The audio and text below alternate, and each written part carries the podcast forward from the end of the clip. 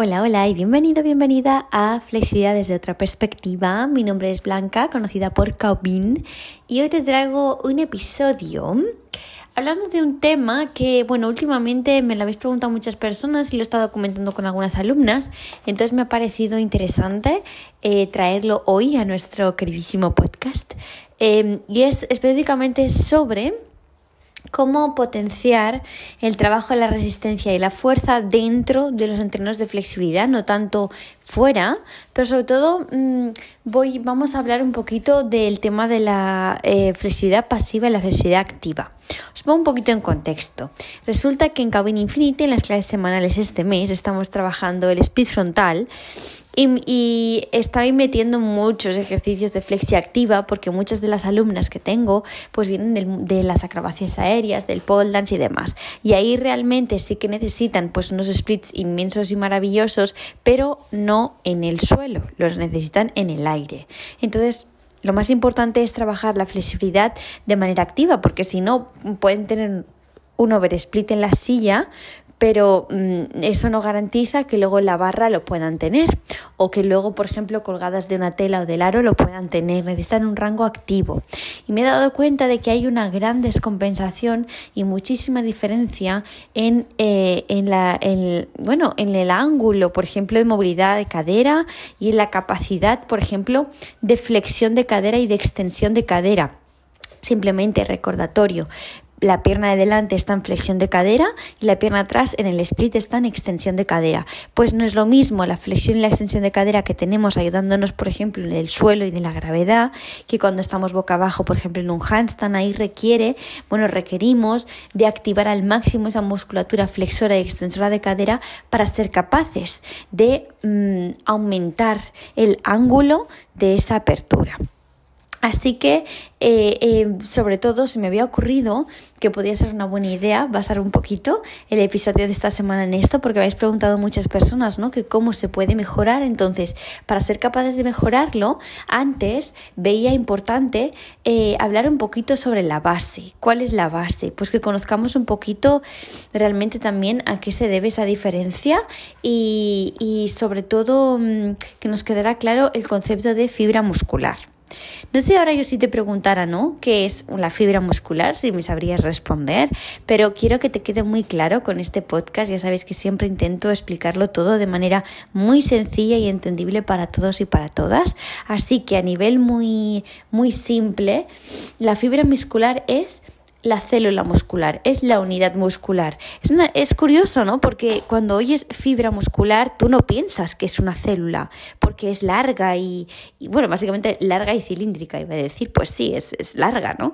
Entonces, siempre que pensamos en célula, nos imaginamos una bolita, algo circular, como mucho un poquito ovalado, pero la fibra muscular es una célula muscular. Entonces, para que sepas un poquito de dónde viene, tenemos nuestro músculo, el músculo se divide en fascículos, que son como tubitos, y dentro de cada tubito hay tubitos más chiquitines que son las fibras musculares, que son nuestras células musculares. Dentro de las células musculares están las miofibrillas y a partir de ahí ya es un proceso un poco más complejo, pero esta es más o menos la clasificación más simple. Entonces, tenemos distintos tipos de fibras musculares. Tenemos las fibras musculares tipo 1 y las fibras musculares tipo 2. Existen distintos tipos también dentro de las fibras musculares tipo 2, no voy a entrar en detalle hoy, pero Sí que quiero que te quede claro la diferencia entre las fibras tipo 1 y tipo 2. Las fibras musculares tipo 1 son fibras de contracción lenta, es decir, aguantan durante mucho tiempo el trabajo, o sea, tardan mucho en fatigarse, una gran resistencia a la, fatigabilidad, pero eh, eso tiene que ser un trabajo de baja intensidad. Y por lo contrario, las fibras tipo 2 son fibras que se les llama de contracción rápida. Se eh, generan energía de manera muy rápida y sobre todo responden cuando es un entrenamiento de velocidad, de potencia. ¿Cuál es la parte mala? Pues que se fatigan muy rápido. Es decir, las fibras tipo 1 pueden aguantar trabajando durante mucho tiempo a una intensidad baja y las fibras tipo 2 pueden actuar en una intensidad muy, muy, muy alta, pero durante poquito tiempo. Por ejemplo, serían las que se utilizan en deportes como el atletismo, el fútbol, todo lo relacionado con sprints, por ejemplo, los levantamientos de peso también, eh, los saltos, crossfit, pues ahí se trabaja mucho las fibras tipo 2.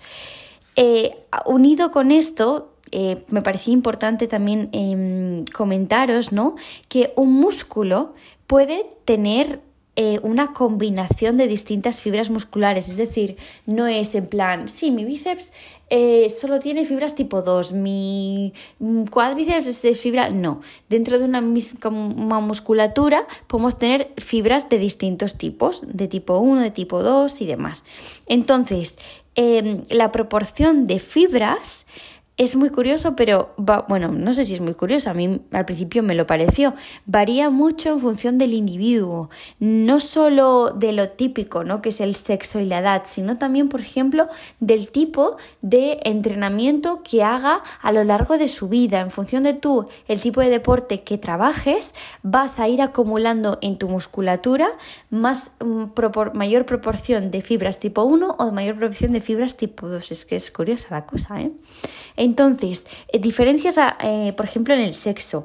Pues se ha visto así en estudios globales que las mujeres normalmente tienen mayor proporción de fibras tipo 1 y los hombres mayor proporción de fibras tipo 2. Es decir, a las mujeres tienen, por el mero hecho de ser mujer, mayor predisposición a que se les den bien deportes relacionados con la resistencia, con el aguantar durante mucho tiempo con una intensidad más bien baja moderada, y los hombres tienen mayor facilidad con todo tipo de ejercicios o deportes que requieran velocidad y potencia, es decir, em, intensidades más altas pero en cortito tiempo. Eso lo ha arraigado a lo que por el mero hecho de ser mujer o hombre, nuestro cuerpo pues ya va a nacer con una proporción X. Luego, eh, diferencias a raíz de la edad.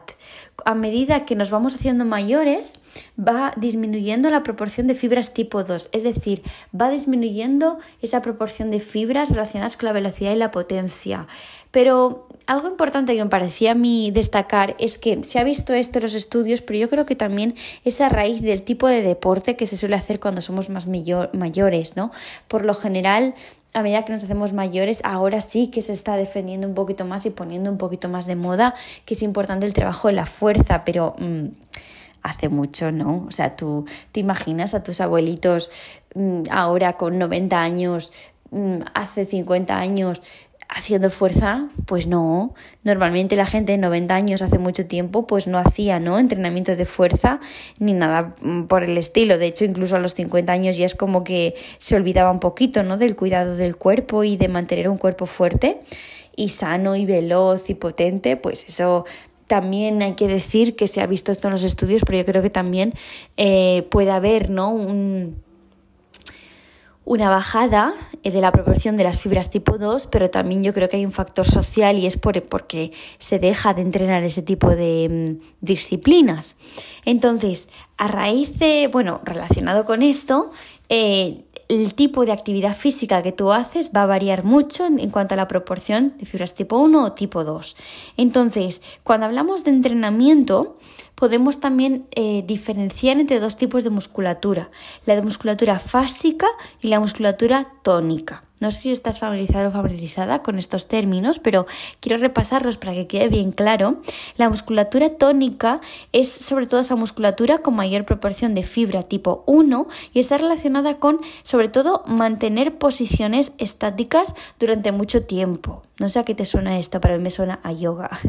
Eh, es la musculatura tónica, es esa más de mm, estabilización, más de sostener posiciones, eh, en cambio, la musculatura fásica tiene una mayor proporción de fibras tipo 2 y está relacionada con gestos rápidos y explosivos. Todo lo que viene siendo, pues eso, saltos, carreras, levantamientos rápidos, circuitos, cositas así. Entonces, en función de la proporción de fibras tipo 1 o 2, podemos diferenciar en nuestro cuerpo musculatura fásica o tónica. ¿Por qué esto es importante? Porque mm, no solo cuando, bueno, eso nos ayuda a diferenciar las disciplinas, ¿no? Y a saber qué nos va a demandar más esa disciplina de nosotros. Por ejemplo, nos metemos en una clase de yoga o pilates, pues hay que tener claro que ahí mm, vamos a tener que reclutar más la musculatura tónica, la de estabilización, porque si esa musculatura tónica no está a punto y es funcional, vamos a tirar de musculatura fásica y no es su trabajo. Y ahí, por ejemplo, muchas veces es cuando llegan las contracturas y llegan las lesiones. Así que es importante mantener, si hacemos que, requieran eh, sostener, por ejemplo, posiciones durante mucho rato, movimientos lentos, muy pausados, controlados, eh, la musculatura tónica tiene que estar funcional y activa. Y luego también eh, es importante el equilibrio entre ambas y aquí es un poquito donde quería llegar. Lo que pasa es que antes me parecía importante hacer esta introducción un poquito más de, no sé, más de fisiología, por decirlo así. Em, lo ideal sería tener un equilibrio entre ambas, entre ambas musculaturas. Sí que es cierto que, claro, que depende de las disciplinas que hagamos, nuestro cuerpo se decantará por un lado o por el otro, pero en la medida de lo posible es importante un equilibrio, porque al final eh, muchas cosas no nos van a salir y lo digo por experiencia, porque tenemos una descompensación en este sentido. Te voy a poner ejemplos. Mm, antes no he puesto un ejemplo más de piernas, pues voy a poner uno de espalda. Alguien quiere, mm, por ejemplo, trabajar los dropbacks, pero no es capaz de bajar de manera lenta hacer esa extensión de espalda de manera excéntrica. ¿Por qué?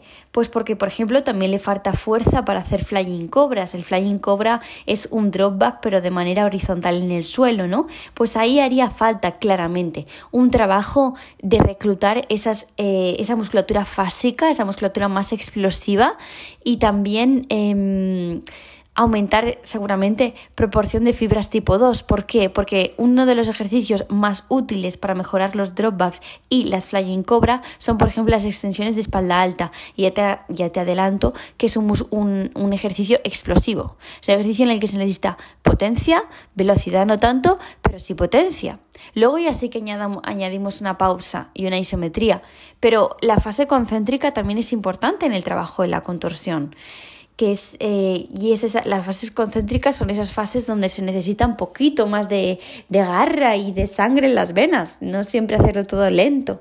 Pues ahí necesitaríamos em, también tener al menos un poquito de trabajo de fibras tipo 2 para poder hacer esto, porque la musculatura tónica no nos va a llevar a eso. Yo, por ejemplo, lo he visto también en muchas personas que tienen em, mucha profundidad en la espalda, por ejemplo, tienen un catching, pero cuando se suelta la mano salen disparadas como un tirachinas. Un catching, para quien no lo sepa, es haciendo un puente, pues te agarras los tobillos, sean antebrazos o sea, sea un puente normal.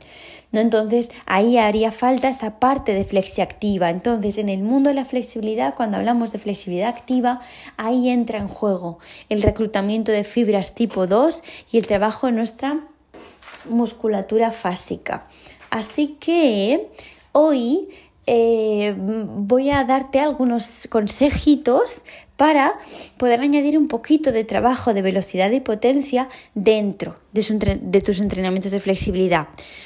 Uno de los primeros consejos es que tengas un entrenamiento de flexi activa de fuerza y de potencia fuera de tus entrenamientos de flexibilidad, al menos uno de verdad que te va a ayudar mucho, que tú trabajes, eh, por ejemplo, con pesas, tanto tronco superior como tronco inferior, y no solo con pesas, por ejemplo, también calistenia, que es con el propio peso corporal, ¿no? Pero el trabajo de flexiones, el trabajo de dominadas, el colgarse una barra es algo absolutamente maravilloso. Eso te va a ayudar mucho de cara a, em, desarrollar un poquito más de fibras tipo 2 en el tronco superior luego también el trabajo con pesas, por ejemplo, de em, hip thrust, puente de glúteo, zancadas, sentadillas búlgaras, pesos muertos, pues todo esto, aparte de trabajar la salud a nivel de tus tendones, porque ya sabes que los tendones solo se trabajan con las fases excéntricas e isométricas, eso nos va a ayudar mucho, encima con peso aún mejor, pues vamos a mm, garantizar al menos un algo de correcta funcionalidad de nuestras fibras tipo 2 y, tener un, poquito de... Mm, digamos que es como una especie de seguro, tú que tú tengas ese, esa base de trabajo de fuerza y de potencia te va a ayudar de cara a cuando hagas otro trabajo, por ejemplo en yoga, en contorsión y demás, eh, que en posiciones en las que se requiere de velocidad, de potencia y de empuje, lo tengas. Es lo que te va a ayudar, porque luego es lo que nos pasa, que nos ponemos a hacer trabajo de lanzamientos, el cuádriceps se nos agarrota, la musculatura colapsa, nos fatigamos muy rápidamente, por eso, porque tenemos muy poca proporción de estas fibras o están muy débiles. Y, hay muchas otras cosas que no podemos hacer porque requieren de que lleguemos a ese punto, ¿no? Por ejemplo, un lanzamiento cogiéndote la pierna. Si tú no tienes unos flexores de cadera fuertes, no vas a ser capaz de cogerte la pierna, aunque tengas un over split. Como puedes ver, soy muy fan de añadir el entreno de fuerza. Estoy haciendo publicidad porque de verdad que es importante en este mundo y está muy marginado. Entonces, otros consejitos, este era pues añadir un entrenamiento al menos un día a la semana de trabajar tu fuerza y tu potencia fuera del entrenamiento de flexibilidad, pero algunos consejos que puedes hacer para añadirlo dentro de tu entrenamiento de flexibilidad, por ejemplo, uno de mis favoritos son añadir lanzamientos. Los lanzamientos se pueden hacer sin nada, se pueden hacer con lastre, es decir, con pesas tobilleras, o se pueden hacer con bandas de resistencia.